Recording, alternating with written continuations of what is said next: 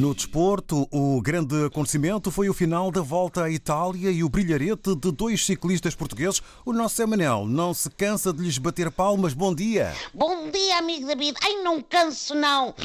Aplausos, pá!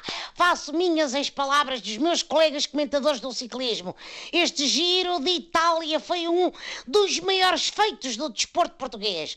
O Ruben Guerreiro ganhou a camisola da montanha e de que maneira, pá! Tinha, perdeu-a, foi à luta e reconquistou-a. O Raça do Puto é metade ciclista e metade alpinista. Sobe montanhas como eu e tu, David, subimos assim um lancito de escadas. depois houve o puto João Almeida, o rapaz logo na primeira vez que se mete numa grande volta, passa 15 dias com a camisola rosa de líder e acaba num espantoso quarto lugar com um catano. Pernas destas no futebol são para cima de um balúrdio, David. É como ter dois João Félix em cada pedal da bicicleta.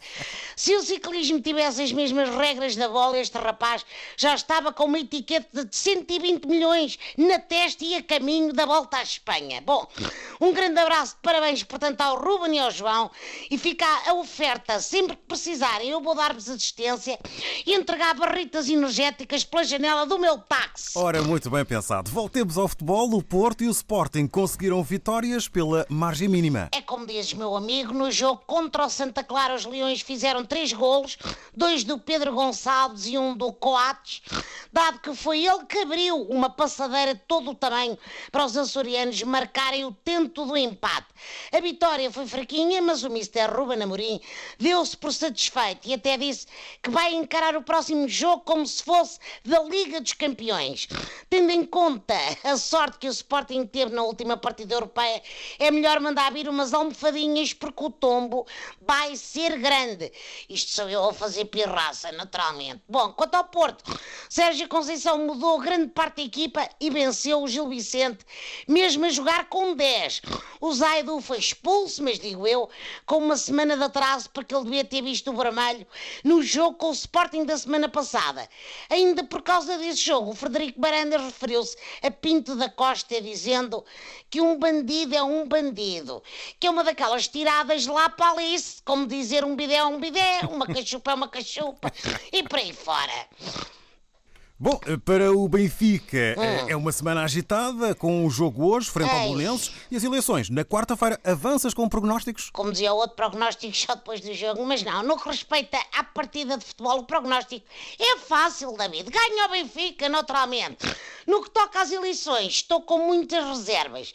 Não sei se ganha Luís Filipe Vieira ou se o Luís Filipe Vieira, sendo que ainda há hipótese de haver empate entre Luís Filipe Vieira e Luís Filipe Vieira. Vai Uia. ser uma luta renhida até ao fim. Já sabe que são estas coisas das eleições. É uma data de candidatos por todos os lados e, no fim, ganha o que tem a comissão de honra mais badalada nas revistas. Seja qual for o resultado, só peço que botem com juizinho. Levem álcool gel, máscara e caneta própria para porem a cruzinha no boletim de voto e a Covid a milhares de distância que isto está a apertar. E não se esqueçam de manter as distâncias de segurança. O futebol não é nenhuma corrida de Fórmula 1 no Algarve. Ui.